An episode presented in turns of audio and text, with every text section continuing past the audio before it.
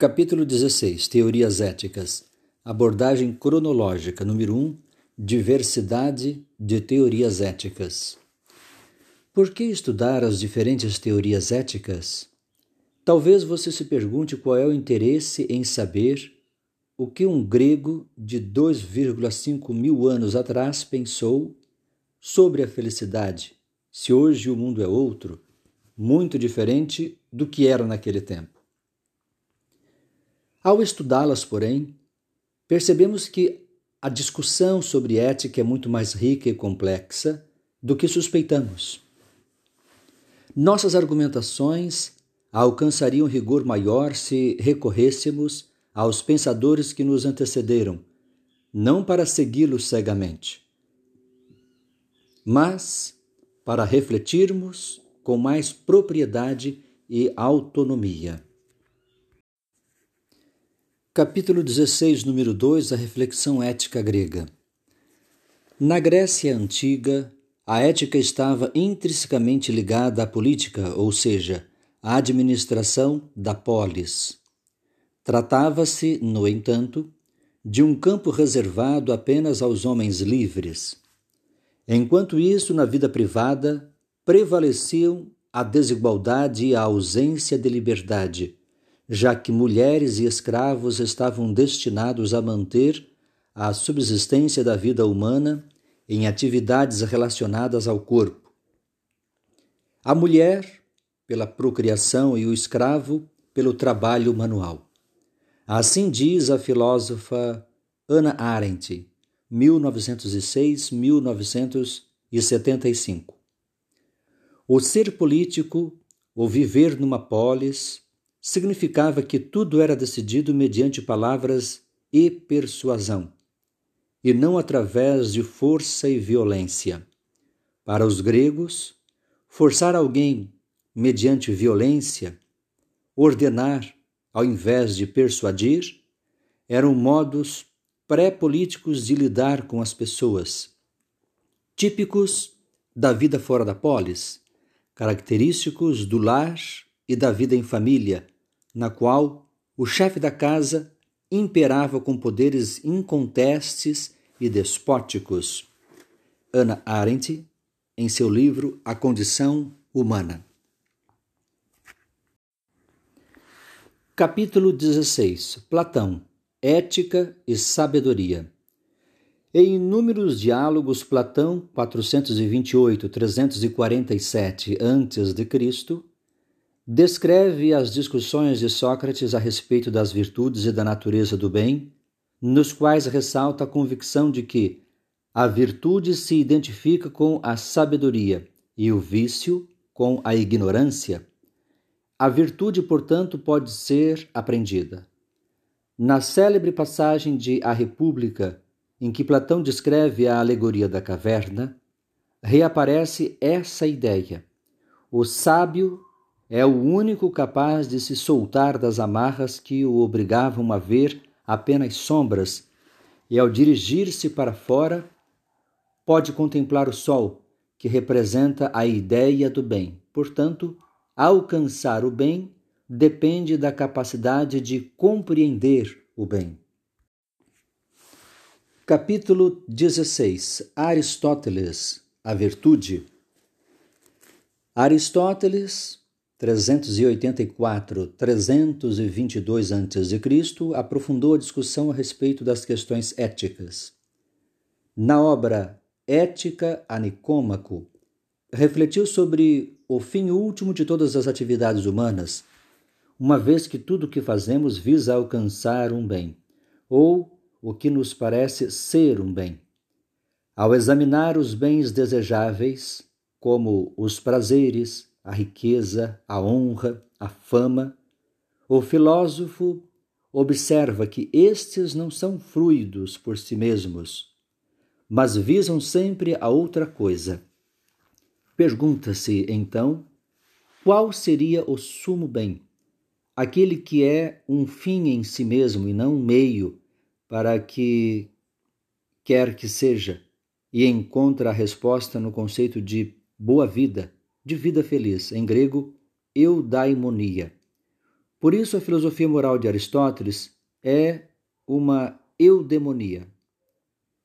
Mesmo que reservasse ao filósofo o exercício mais complexo da racionalidade, Aristóteles reconhecia que as pessoas comuns também aspiram ao saber e se deleitam com ele, satisfeitas por esclarecer dúvidas ou compreender melhor algo que antes lhes parecia confuso.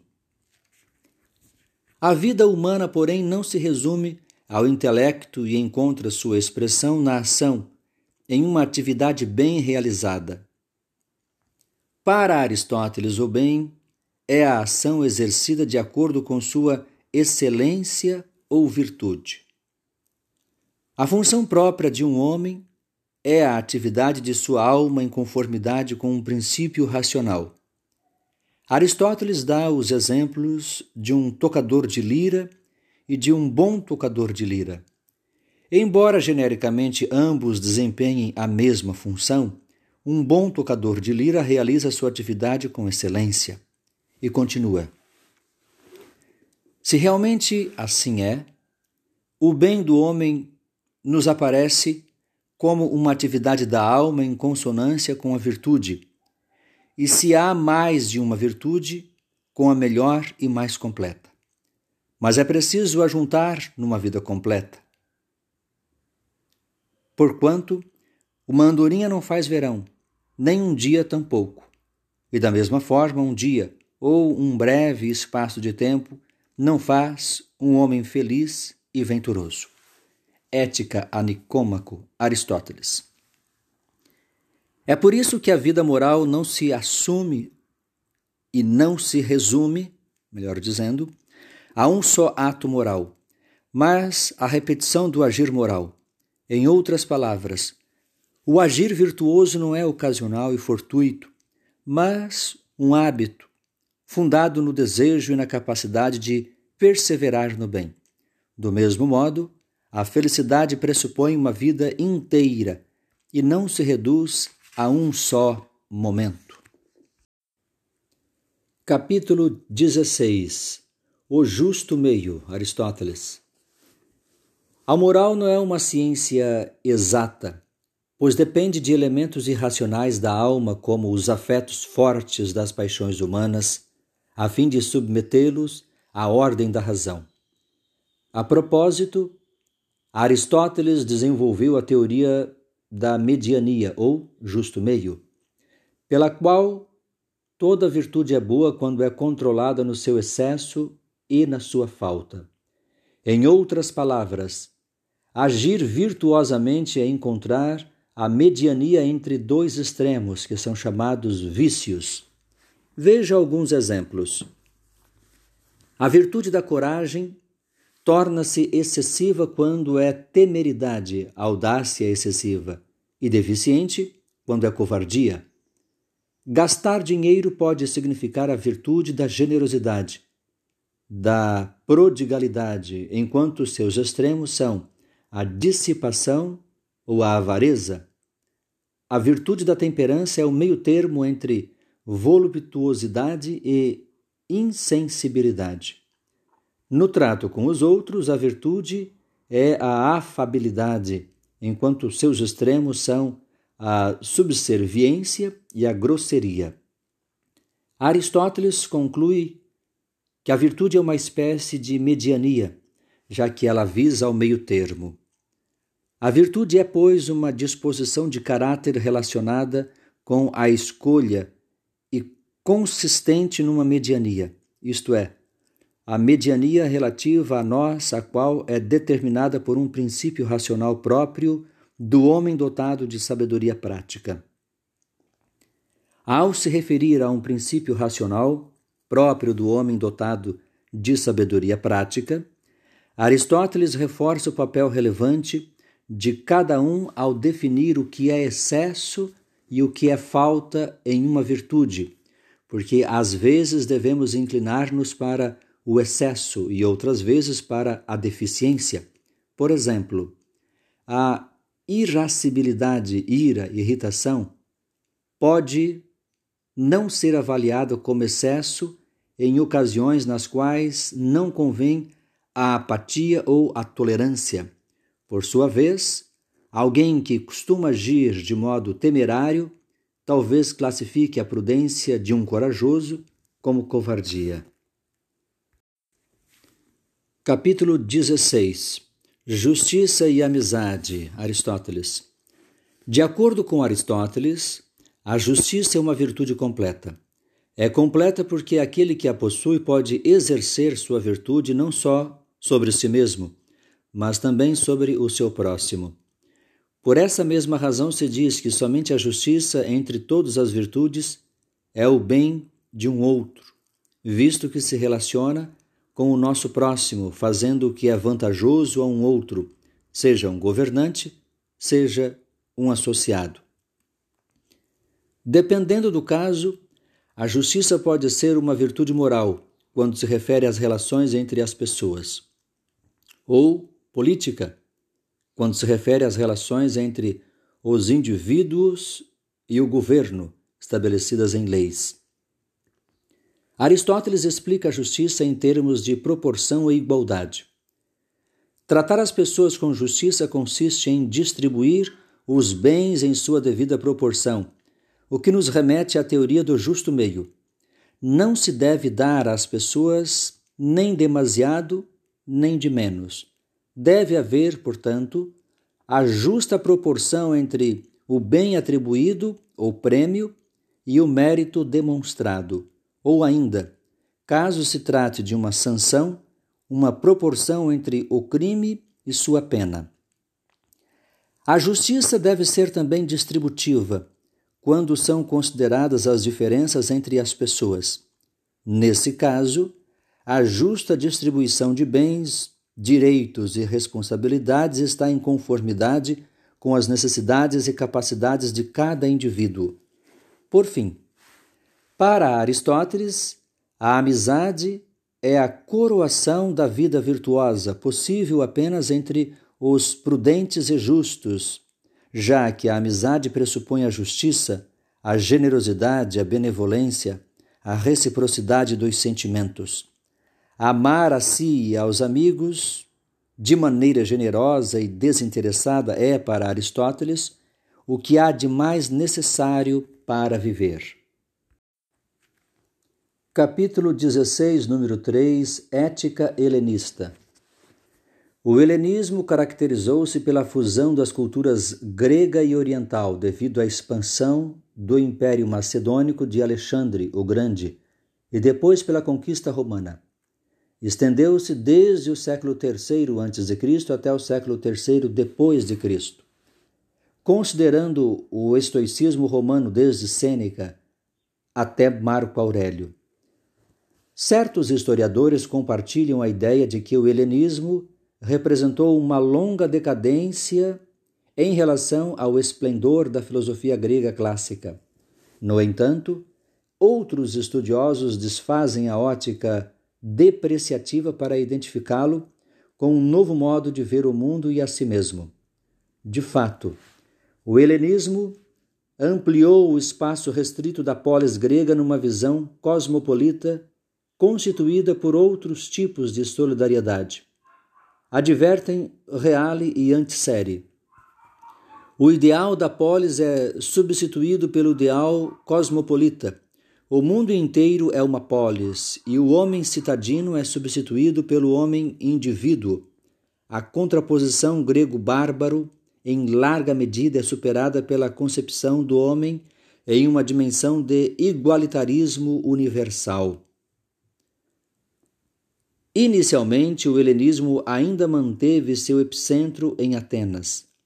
Destacaram-se as correntes do cinismo, epicurismo, estoicismo e ceticismo, que abordaram questões de física, ética e lógica. Das discussões realizadas em suas escolas participavam não só assíduos discípulos, mas ouvintes ocasionais, até porque para a nova concepção de filosofia, esse tipo de reflexão devia ser acessível a todos. Não por acaso Epicuro, 341-270 a.C., dizia: que ninguém hesite em se dedicar à filosofia enquanto jovem, nem se canse de fazê-lo depois de velho, porque ninguém jamais é demasiado jovem ou demasiado velho para alcançar a saúde do espírito. Carta sobre a felicidade a Epicuro. A noção de saúde do espírito denota uma característica comum às escolas helenísticas, a ênfase na discussão sobre a melhor maneira de viver seja na alegria, seja no infortúnio. Vejamos as principais tendências que se destacaram no período do helenismo grego. Capítulo 16 Epicurismo Para os epicuristas, também conhecidos como hedonistas, o sumo bem encontra-se no prazer. Atualmente costuma-se dizer que a civilização contemporânea é adepta do hedonismo, mas em um sentido muito distante do pensamento de Epicuro de Samos, que desprezava os prazeres ligados aos anseios por riqueza, poder, fama ou movidos pela sensualidade desregrada. Essa visão deturpada deve-se àqueles que vislumbravam aspectos materialistas e ateístas em sua física interpretações intensificadas pelo cristianismo medieval. Os que leram seus escritos, porém, descobrem que, para Epicuro, os deuses são felizes por terem serenidade. O filósofo entende essa imperturbabilidade como meta humana. A sabedoria prática é a que permite distinguir os prazeres que podem ser fluidos sem provocar dor ou perturbação. Por isso, caracteriza o prazer supremo pela ausência de dor do corpo, aponia, e pela ausência de perturbação da alma, ataraxia. Refere-se, então, aos prazeres naturais e necessários, como comer e beber quando se tem fome ou sede, e repousar quando se está cansado. Não rejeita os prazeres naturais e não necessários, como cultivar amizade, saborear comida e bebida refinadas e vestir-se bem, desde que com comedimento. Despreza, porém, os prazeres não naturais e não necessários, que fatalmente provocam instabilidade e sofrimento. Assim diz Epicuro: O prazer é o início e o fim de uma vida feliz. Com efeito, nós o identificamos com o bem primeiro e inerente ao ser humano. Embora o prazer seja nosso bem primeiro e inato, nem por isso escolhemos qualquer prazer.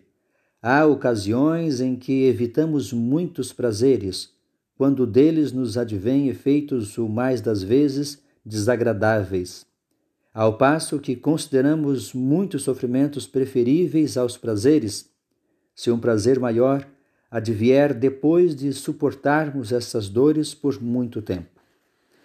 Epicuro também refletiu sobre a morte.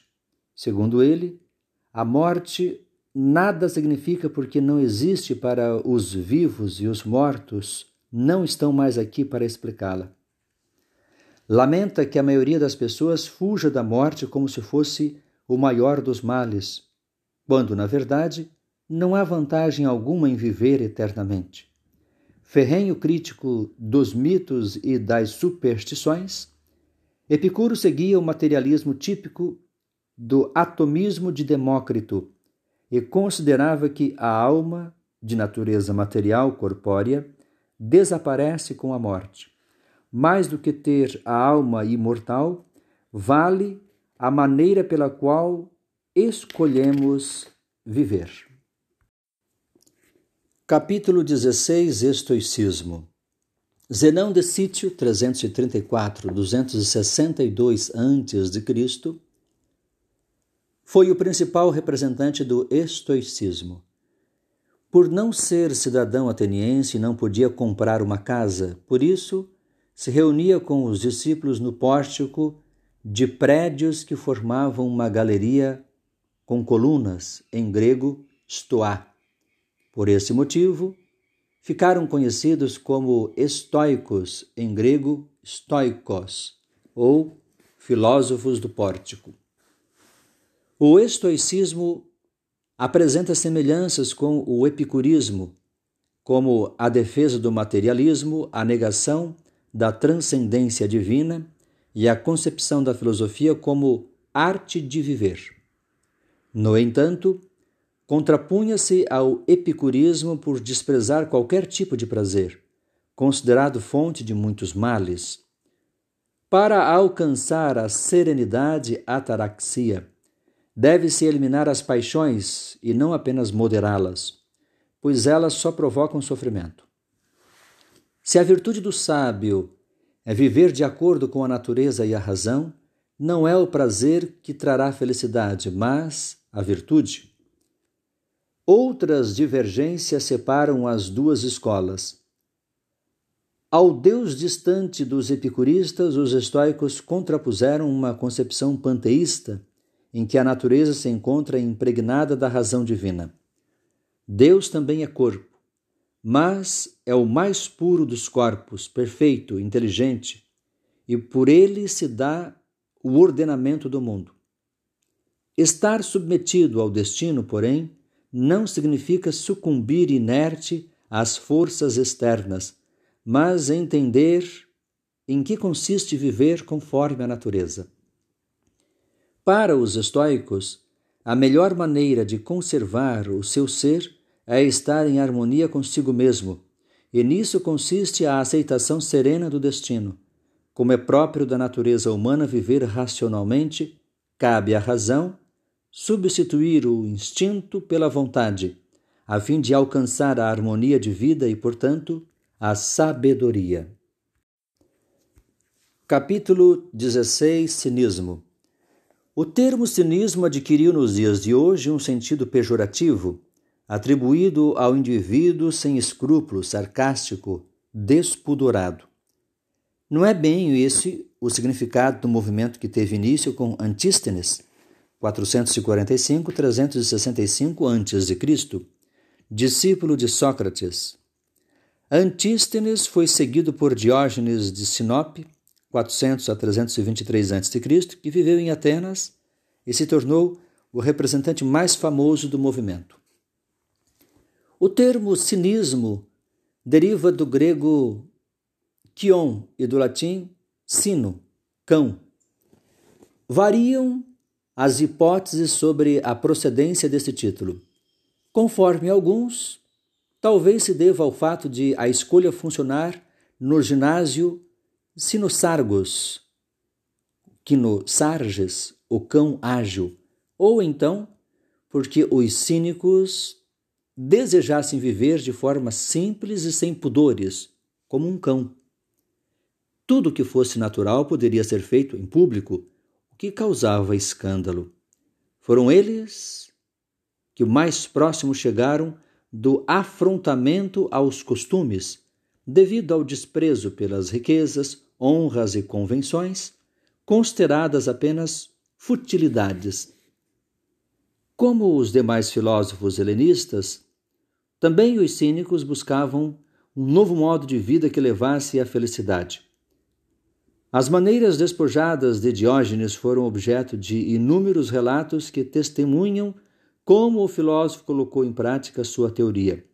Vivia em um tonel de vinho e alimentava-se do que recebia das pessoas. Diziam que ele andava com uma lanterna à procura de alguém honesto, certamente como crítica à corrupção. Certa vez, Alexandre Magno, que o admirava, disse-lhe para pedir o que quisesse, ao que Diógenes respondeu: Não me faça sombra, devolva meu sol. Capítulo 16, número 4 Concepções éticas medievais. Após a queda do Império Romano do Ocidente, século V, esfacelado em inúmeros reinados bárbaros, a Igreja Católica surgiu como um elemento agregador das diferenças ao difundir a mesma fé cristã nos diversos países que se constituíam. As teorias estoicas foram bem aceitas pelo cristianismo, expurgadas do materialismo, ainda na época do Império Romano, e fecundaram as ideias ascéticas do período medieval. Como guardião da cultura greco-romana, o clero adaptou a tradição aos ideais religiosos, dando primazia ao sobrenatural. Como única detentora da educação, a Igreja Católica influenciou fortemente a concepção ética, orientando toda a ação humana para a contemplação de Deus e a conquista da vida eterna. A visão teocêntrica do mundo fez com que os valores religiosos e a noção de pecado sustentassem os critérios de avaliação do bem e do mal, vinculando-os à fé e à esperança da vida após a morte. Na perspectiva cristã, os valores são transcendentes por resultarem de doação divina, o que identifica o sujeito moral ao crente, ao ser temente a Deus. Agostinho 354, 430, bispo de Hipona, foi filósofo e teólogo. Viveu na transição da antiguidade para a Idade Média e tornou-se o principal representante da patrística.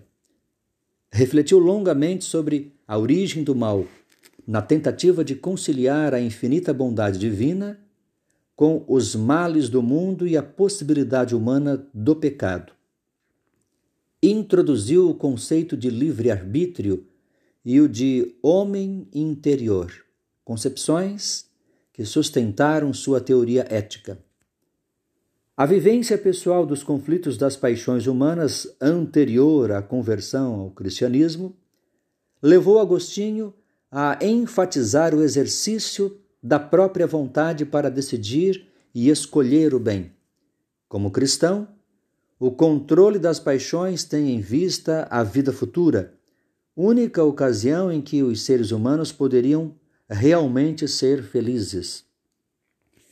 Por volta do século XIII, destacou-se o monge beneditino Tomás de Aquino, expoente da escolástica, tendo produzido uma obra ampla com destaque para a Suma Teológica. Sofreu múltiplas influências, sobretudo de Aristóteles, cujos escritos eram de conhecimento recente naquele período. Como os demais teólogos de seu tempo, adaptou a filosofia aristotélica à doutrina cristã, introduzindo temas como a criação divina da alma e sua imortalidade. Na ética tomista, encontra-se ideais agostinianos estoicos, além da principal influência da ética nicômaco, da qual se apropria da ideia do sumo bem, a felicidade com a diferença de que, na avaliação cristã, a felicidade humana não se encontra em nenhum bem mundano, mas divino. A felicidade consiste no conhecimento de Deus. Capítulo 16, número 5, o pensamento moderno. Na Idade Moderna, as teorias filosóficas passaram por mudanças cruciais. O teocentrismo medieval deu lugar a um crescente antropocentrismo. A reflexão filosófica seculariza-se, ou seja, volta a privilegiar seu fundamento racional separado da religião. Alterações sociais, políticas e econômicas delinearam uma nova era de ascensão da burguesia, com o florescimento do comércio e do capitalismo liberal. A revolução científica produziu outra realidade pela qual se reconheceu o poder do conhecimento humano, capaz de transformar o ambiente ou, como se dizia então, de dominar a natureza e tornar-se senhor dela. Hume, Os Sentimentos Morais. Diversos filósofos da modernidade se debruçaram sobre a questão ética. Mostramos no capítulo 15 a felicidade, amor, corpo e erotismo. Como Spinoza criou uma teoria original sobre as relações entre corpo e espírito, ao criticar a tradicional hierarquia estabelecida entre razão e paixão. Talvez devido à controvertida teoria sobre Deus, sofreu críticas e perseguições, e sua filosofia permaneceu quase desconhecida por longo tempo. Já o filósofo escocês David Hume, 1711-1776, participou de polêmicas por sua oposição ao racionalismo cartesiano. Ao abraçar o empirismo radical, assumiu uma postura declaradamente cética, embora moderada. Hume divergiu das concepções éticas tradicionais em sua obra mais importante, Tratado da Natureza Humana. Enquanto toda a tradição filosófica priorizava o papel da razão na contenção das paixões, Hume foi enfático ao dizer que a razão não fundamenta a moral, pois esse é o papel do sentimento. Para ele, são as paixões que determinam a vontade. Por isso, os atos morais dizem respeito a sentimentos de aprovação ou desaprovação de nossos atos e às sensações de agrado e prazer ou de dor e remorso que deles resultam. Cabe à razão apenas discutir o que é verdadeiro ou falso, enquanto os atos morais requerem juízos de valor, que nos ajudam a identificar as ações como boas ou más, como virtudes ou vícios. O máximo que a razão pode fazer é colaborar com as paixões, orientando-as. O pensamento de Hume provocou em Kant a reflexão sobre os limites do conhecimento e, consequentemente, sobre o fundamento da ética, é o que veremos a seguir.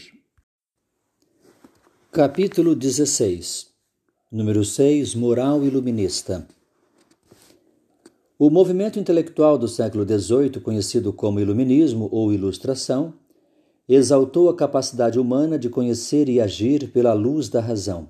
Por consequência, criticou a religião por submeter o indivíduo à heteronomia, que o subjuga a preconceitos e o conduz ao fanatismo. Rejeitou toda tutela apoiada no princípio de autoridade e defendeu o ideal de tolerância e de autonomia do sujeito moral. Ética kantiana. O filósofo alemão Immanuel Kant, 1724 1804, é a máxima expressão do pensamento iluminista. Na obra Crítica da Razão Pura, concluíra não ser possível conhecer as coisas como são em si mesmas. Em outras palavras, as realidades metafísicas, por exemplo, a existência de Deus, a imortalidade da alma, a liberdade humana, não são cognoscíveis. Em outra obra, Crítica da Razão Prática, Kant analisou o mundo ético e recuperou, então, como postulados, aqueles conceitos que rejeitara, ou seja, como pressupostos que permitem explicar a lei moral e seu exercício. Dizendo de outra maneira, enquanto a razão pura se ocupa apenas das ideias, a razão prática volta-se para a ação moral, que decorre da capacidade humana de agir mediante ato de vontade e autodeterminação. Assim Kant se justificou. Tive de suprimir o saber para encontrar lugar para a fé. Capítulo 16 Formalismo moral Kant Entre os seres vivos, apenas o ser humano é capaz de vida moral, porque seus atos resultam do exercício de sua vontade e são avaliados por ele mesmo como bons ou maus. O que caracteriza uma vontade boa é que ela aparece como um mandamento, um imperativo. Para agir racionalmente, o ser humano precisa de princípios que são dados pela consciência moral.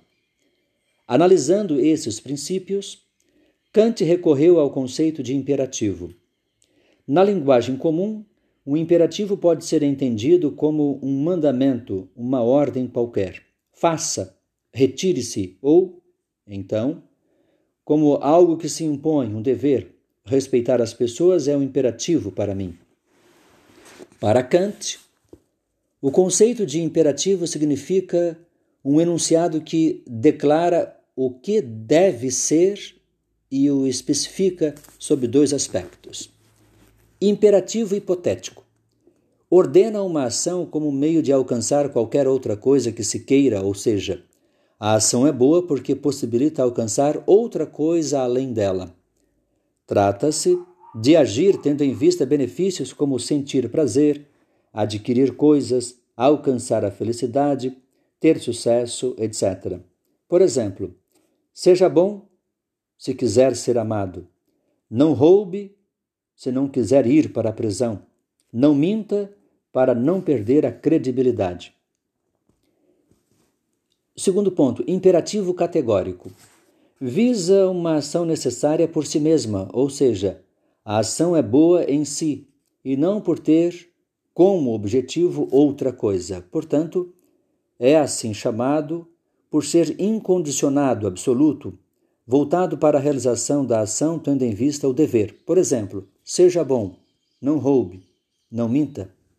Para Kant, a vontade humana é verdadeiramente moral apenas quando regida por imperativos categóricos. Vamos exemplificar retomando a norma moral: não roube. Para Kant, ela se enraiza na própria natureza da razão.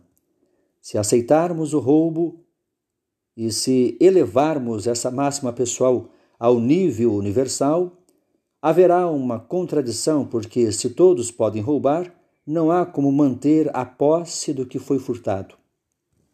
Em outras palavras, as concepções éticas que norteiam a ação moral não se baseiam em condicionamentos imperativos hipotéticos, como alcançar o céu, ser feliz ou evitar a dor a prisão ou em qualquer interesse. Pelo imperativo categórico, o agir moralmente se funda com exclusividade na razão. Não se trata, contudo, de descoberta subjetiva, porque visa a universalidade. Nas palavras de Kant, age apenas segundo uma máxima tal que possas, ao mesmo tempo, querer que ela se torne lei universal. Desse modo, os valores morais não estão fora de nós, porque somos portadores de uma vontade livre e cabe a cada um reconhecer seu dever. Nesse aspecto, apesar de pessoalmente ter convicções religiosas, Kant rejeita as instâncias externas dos mandamentos religiosos, das leis ou das convenções sociais ao afirmar nossa autonomia. Capítulo 16 Autonomia e dignidade. Kant. Todo imperativo impõe-se como dever, mas essa exigência não é heterônoma, exterior e cega, e sim livremente assumida pelo sujeito que se autodetermina. A ideia de autonomia e de universalidade da lei moral leva a outro conceito, o da dignidade humana e, portanto, do ser humano como fim e não como meio para o que quer que seja. Kant distingue as coisas que têm preço das que têm dignidade. As que têm preço podem ser trocadas por um valor equivalente, mas as que têm dignidade valem por si mesmas e estão acima de qualquer preço. Portanto, Apenas os seres humanos e qualquer um deles tem dignidade. Assim diz Kant: age de tal maneira que uses a humanidade tanto na tua pessoa como na pessoa de qualquer outro, sempre e simultaneamente como fim e nunca simplesmente como meio. Ao acentuar o caráter pessoal da liberdade, Kant elaborou as categorias da moral iluminista racional e laica. No entanto, sua teoria sofreu críticas devido ao formalismo, por ser fundada na razão universal e abstrata. Para superar essa limitação, a partir do final do século XIX e ao longo do século XX, os filósofos orientam-se no sentido de descobrir o sujeito concreto da ação moral. É o que veremos na sequência. Capítulo 16, número 7 Utilitarismo ético. No século XIX, o florescimento do capitalismo industrial e o avanço da tecnologia prometiam a era do conforto e do bem-estar. As discrepâncias entre riqueza e pobreza, entretanto, estavam longe de ser superadas. Esses fatores explicam as discussões a respeito de reforma social entre os liberais e de revolução entre os socialistas. No contexto das teorias liberais, desenvolveu-se o utilitarismo, com a intenção de estender aqueles benefícios a todas as pessoas. Seus principais representantes foram Jeremy Bentham, 1748-1832, e John Stuart Mill, 1806-1873. Para os utilitaristas, a verdade depende dos resultados práticos alcançados pela ação, o que não significa reduzir grosseiramente a verdade à utilidade. Uma proposição é verdadeira quando funciona, isto é, permite que nos orientemos na realidade, levando-nos de uma experiência a outra. Atento ao sofrimento das massas oprimidas, Stuart Mill defendeu a coparticipação de operários na indústria, bem como a representação proporcional na política, a fim de permitir a expressão de opiniões minoritárias. Acirrado defensor da absoluta liberdade de expressão, do pluralismo e da diversidade, valorizou o debate de teorias conflitantes sob a influência de sua mulher, Harriet Taylor, feminista e socialista, Participou da fundação da primeira sociedade defensora do direito de voto para as mulheres.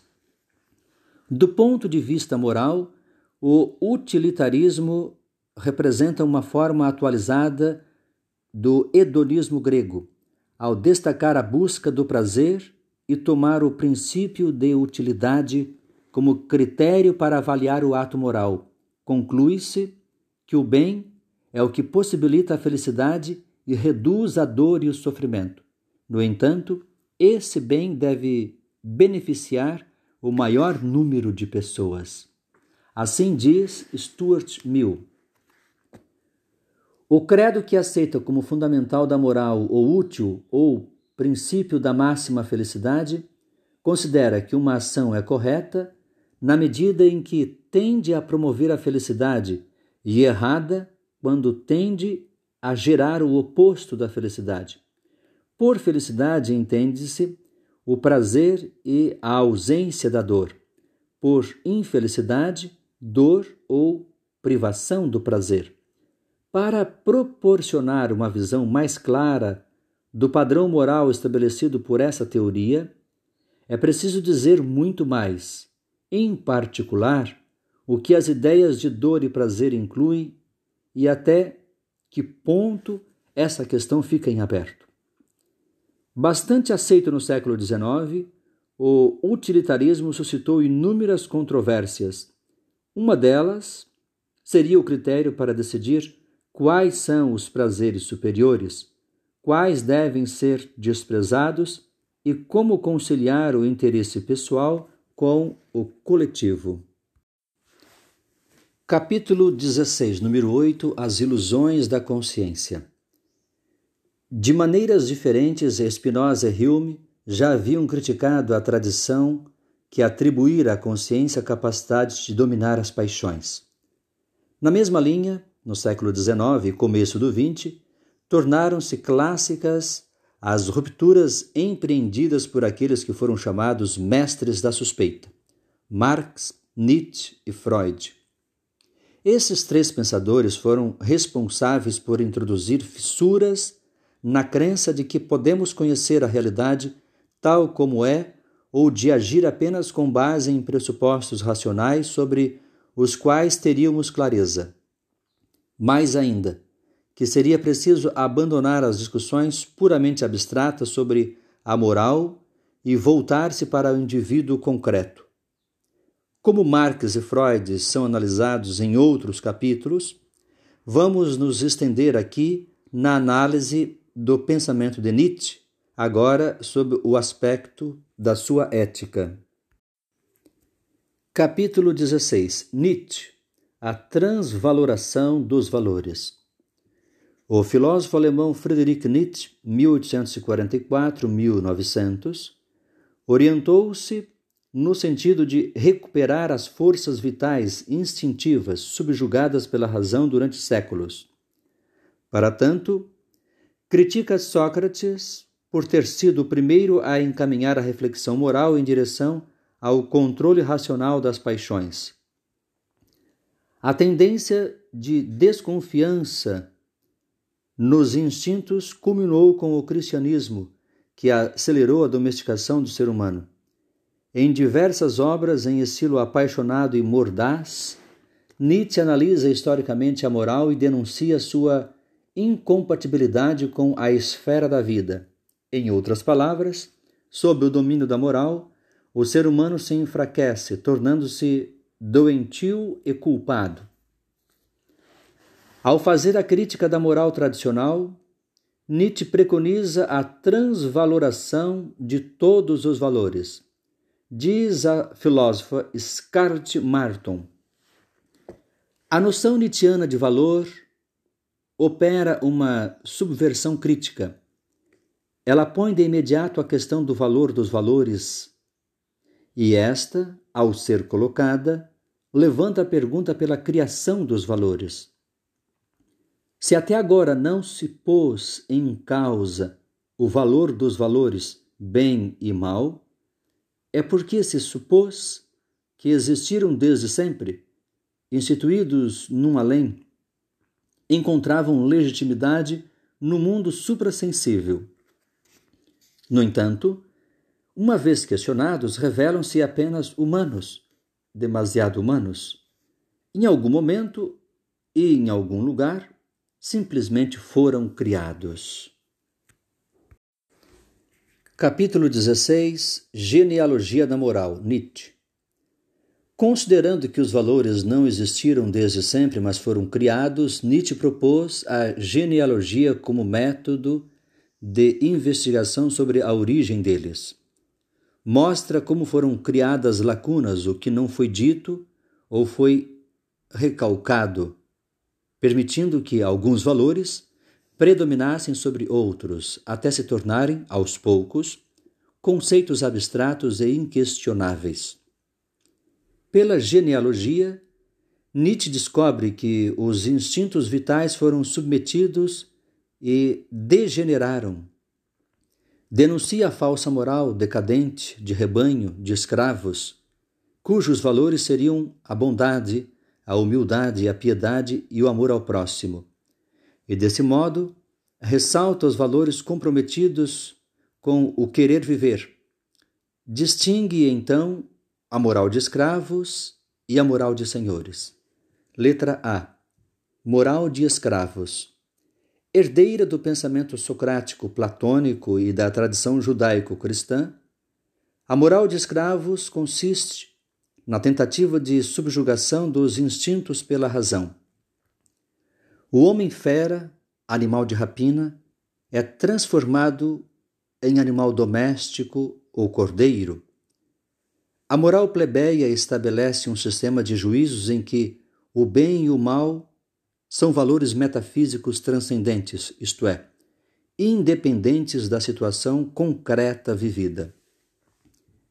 A moral de escravos nega os valores vitais e resulta na passividade, na procura da paz e do repouso. O indivíduo se enfraquece e sua potência diminui. A conduta humana, orientada pela, pelo ideal ascético, torna-se vítima do ressentimento e da má consciência, o sentimento de culpa. Ao criar a noção de pecado, o sentimento de culpa torna-se um ressentimento voltado contra si mesmo e inibidor da ação.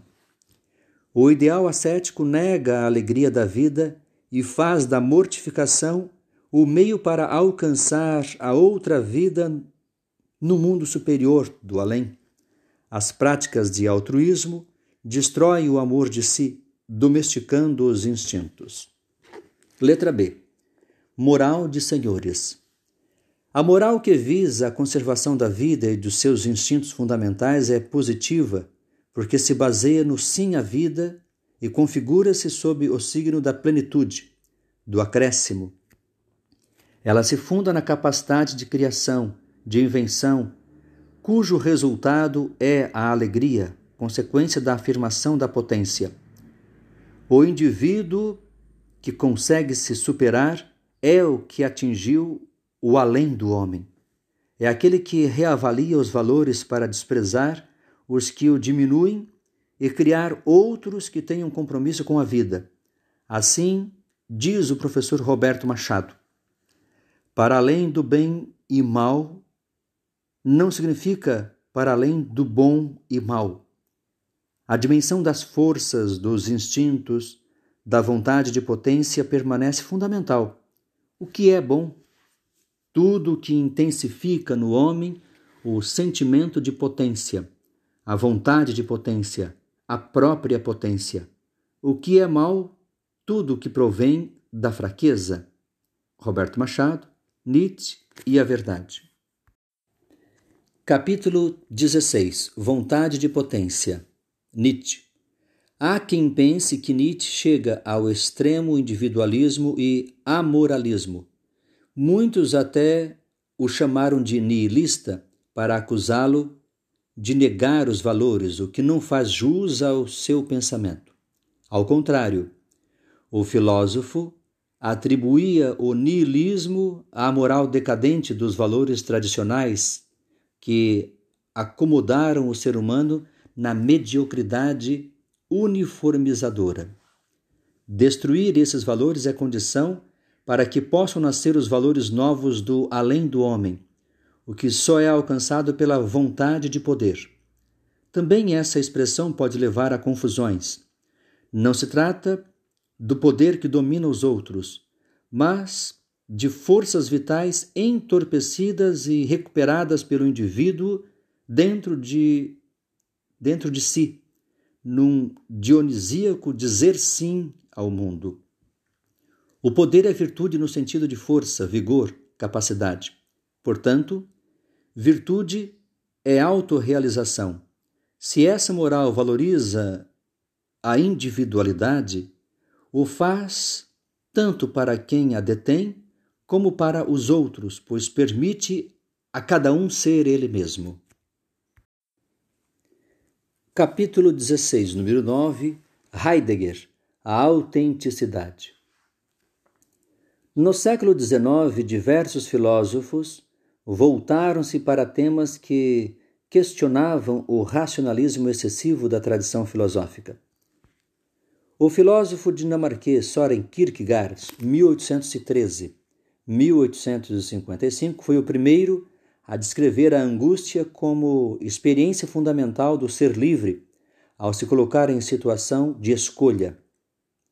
No século seguinte, os existencialistas continuaram o caminho por ele aberto, buscando compreender a singularidade da escolha livre. O filósofo alemão Martin Heidegger, 1889-1976, às vezes enquadrado entre os filósofos existencialistas, recusou essa filiação, argumentando que, na sua filosofia, as reflexões acerca da existência não tratam propriamente da existência pessoal, mas constituem análise introdutória ao problema do ser. Não resta dúvida, porém, de que inspirou o pensamento de existencialistas como Jean-Paul Sartre. Heidegger foi discípulo de Edmund Husserl, principal representante da corrente fenomenológica. Apesar dessa influência, a fenomenologia de Heidegger é hermenêutica interpretativa, o que lhe permitiu uma nova concepção de relação entre consciência e mundo, entre sujeito e objeto. Mais propriamente, Heidegger critica o dualismo que predominou na tradição filosófica desde Platão e reinterpreta a metafísica ao retomar o conceito de ser no horizonte do tempo. Capítulo 16 O Ser Aí, Heidegger. Na obra Ser e Tempo, Heidegger segue o método fenomenológico para discutir e elaborar uma teoria do ser. Desde logo percebe que o ser humano não é como as coisas e os animais devido à especificidade do seu existir. Esse existir é por ele denominado Dasein, expressão alemã que significa o ser aí, isto é, o ser no mundo, porque o ser humano não constitui uma consciência separada do mundo. Ser é estourar, eclodir no mundo. O Dasein, como ser aí, é um ser lançado no mundo. No entanto, o ser humano não se reduz a uma coisa. Por isso, distinguem-se na existência humana dois aspectos inseparáveis: faticidade e transcendência. Primeiro, a faticidade é o conjunto das determinações humanas. Encontramos-nos no mundo possuindo um corpo com determinadas características psicológicas, pertencemos a uma família, a um grupo social, estamos situados em um tempo e espaço que não escolhemos. Vivemos em um mundo que não criamos e ao qual nos encontramos submetidos em um primeiro instante. O segundo ponto, a transcendência. É a ação pela qual o ser humano executa o movimento de ir além dessas determinações não para negá-las, mas para lhes dar sentido e orientar suas ações nas mais diversas direções. A transcendência é a dimensão da liberdade humana. Capítulo 16 Temporalidade e angústia. Apenas o Dazai é um ser no tempo. De fato, o ser aí é um ser como possibilidade, como projeto o que o introduz na temporalidade. Isso não significa apenas ter um passado e um futuro em que os momentos se sucedem passivamente uns aos outros, mas que a existência é esse ato de se projetar no futuro, ao mesmo tempo que transcende o passado, o que não ocorre sem dificuldade.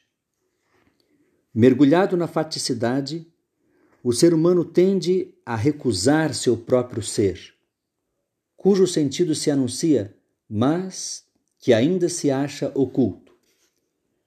A angústia decorre da tensão entre o que o indivíduo é e aquilo que poderá vir a ser, como dono do seu próprio destino.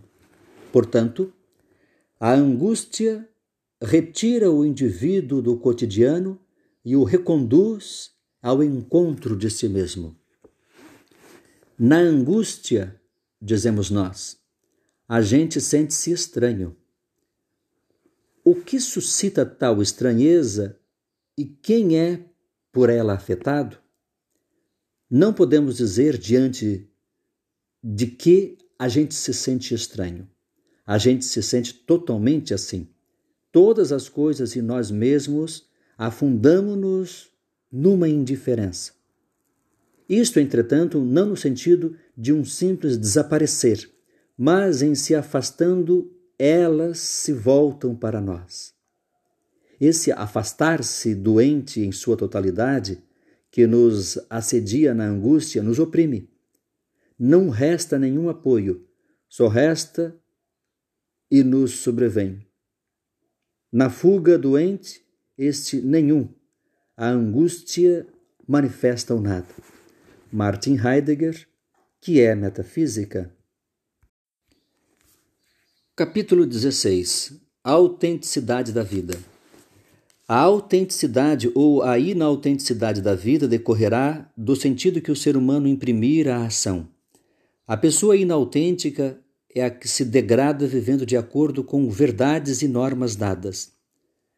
A despersonalização a faz mergulhar no anonimato que anula qualquer originalidade.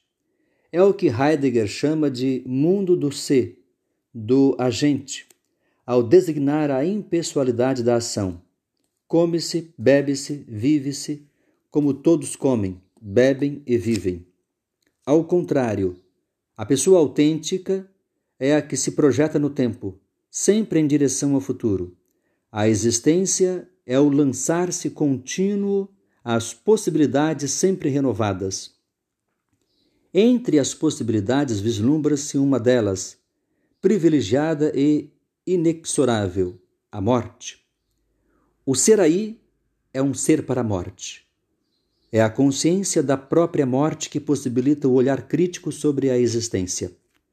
Ao contrário, é característica da inautenticidade abordar a morte como morte na terceira pessoa, ou seja, a morte dos outros, evitando tematizar a própria finitude e, portanto, sem questionar a própria existência. Capítulo 16 A questão da técnica. Um dos temas abordados por Heidegger foi o da tecnologia, responsável pelo predomínio de um tipo de conhecimento impregnado pela valorização da ciência e da técnica e da noção de progresso a elas vinculada. Critica os interesses da sociedade industrial, focada em questões práticas, operacionais, e alerta para o fato de que a técnica não é instrumento neutro, podendo ser usada para o bem e para o mal. Essas questões, levantadas na década de 1950, antecipam as preocupações atuais com relação à destruição da natureza, tema recorrente nas reflexões dos filósofos frankfurtianos. Capítulo 16, número 10 Ética Contemporânea O Desafio da Linguagem. No século XX surgiu uma nova maneira de encarar as questões éticas e morais. A consciência, como era entendida na modernidade, deixou de ser o critério último de avaliação e cedeu lugar para a interpretação da linguagem. Ética do discurso, Habermas. Na primeira metade do século XX, filósofos como os representantes da escola de Frankfurt, Horkheimer, Adorno, Benjamin, Marcuse, analisaram a crise da razão contemporânea, o eclipse da razão. Para evitar os irracionalismos, queriam recuperar a razão não repressora, capaz de autocrítica e posta a serviço da emancipação humana. Esses filósofos utilizaram o conceito de iluminismo em sentido amplo, não restrito ao período histórico da Ilustração, no século XVIII. Ou seja, um pensador iluminista pertence a qualquer tempo, na medida em que faz uso das luzes da razão para combater as superstições, o arbítrio do poder e para defender o pluralismo e a tolerância. Em que a tendência iluminista poderia nos ajudar no impasse da busca dos fundamentos da moral? Encontramos algumas pistas no pensamento do filósofo Gurgen Habermas, 1929, que desenvolveu a teoria da ação comunicativa conceito básico para a compreensão da chamada ética do discurso. Dessa tendência também fazem parte Karl Otto Appel, 1922, e Ernest Tugendhat, 1930. A ética discursiva recorre à razão para sua fundamentação. Embora sob a influência de Kant, o conceito de razão em Habermas não se reduz ao de razão reflexiva, mas é ampliado para uma concepção de razão comunicativa. Enquanto na razão kantiana o juízo categórico se funda no sujeito e supõe a razão monológica, o sujeito em Habermas é descentrado, porque a razão comunicativa se apoia no diálogo na interação entre os indivíduos do grupo, mediada pela linguagem, pelo discurso.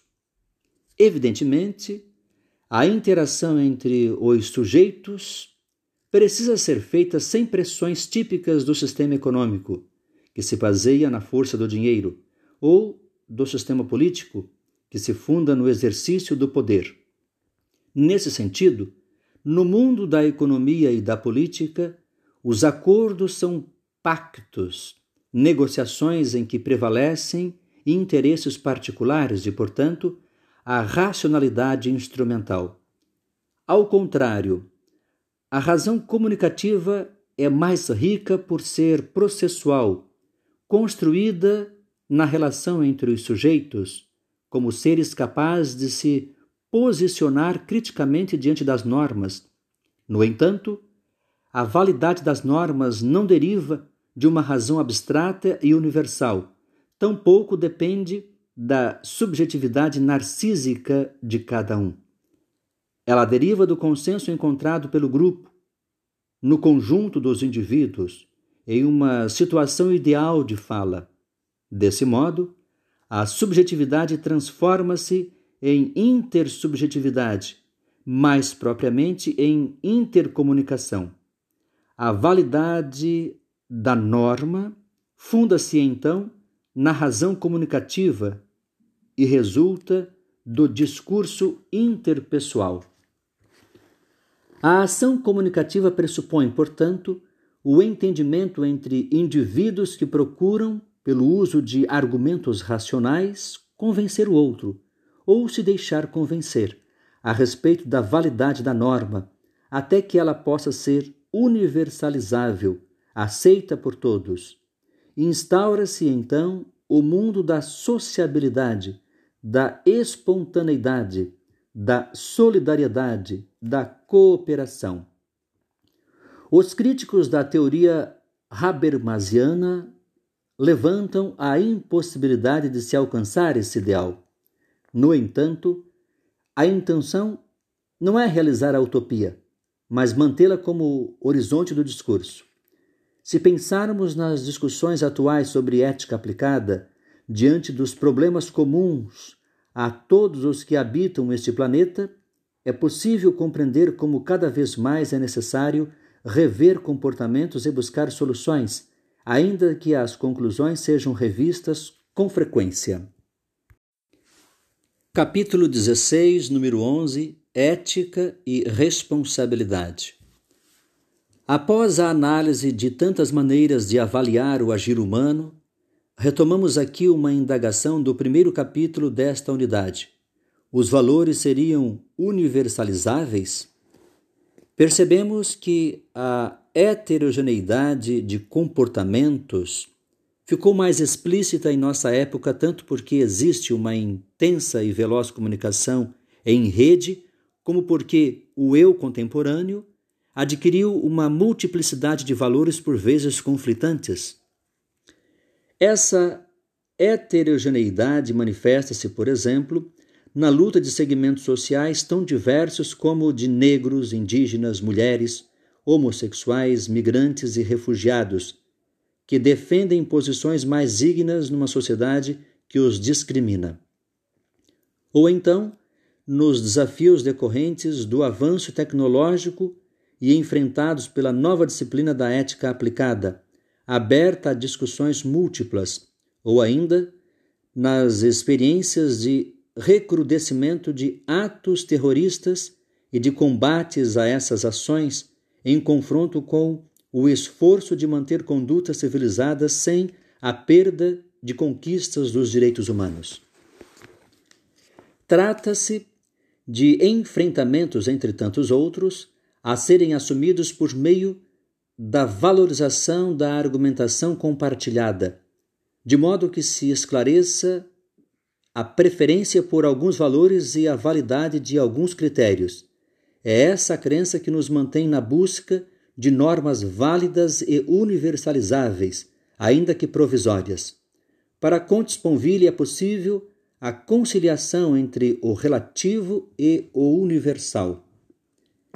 A moral pode ser ao mesmo tempo relativa em sua fonte e universalizável em seu horizonte. De um ponto de vista prático, é o universal que prevalece ou deve prevalecer. É isso que está em jogo no combate pelos direitos humanos. André Comte Sponville e Luc Ferry, A Sabedoria dos Modernos.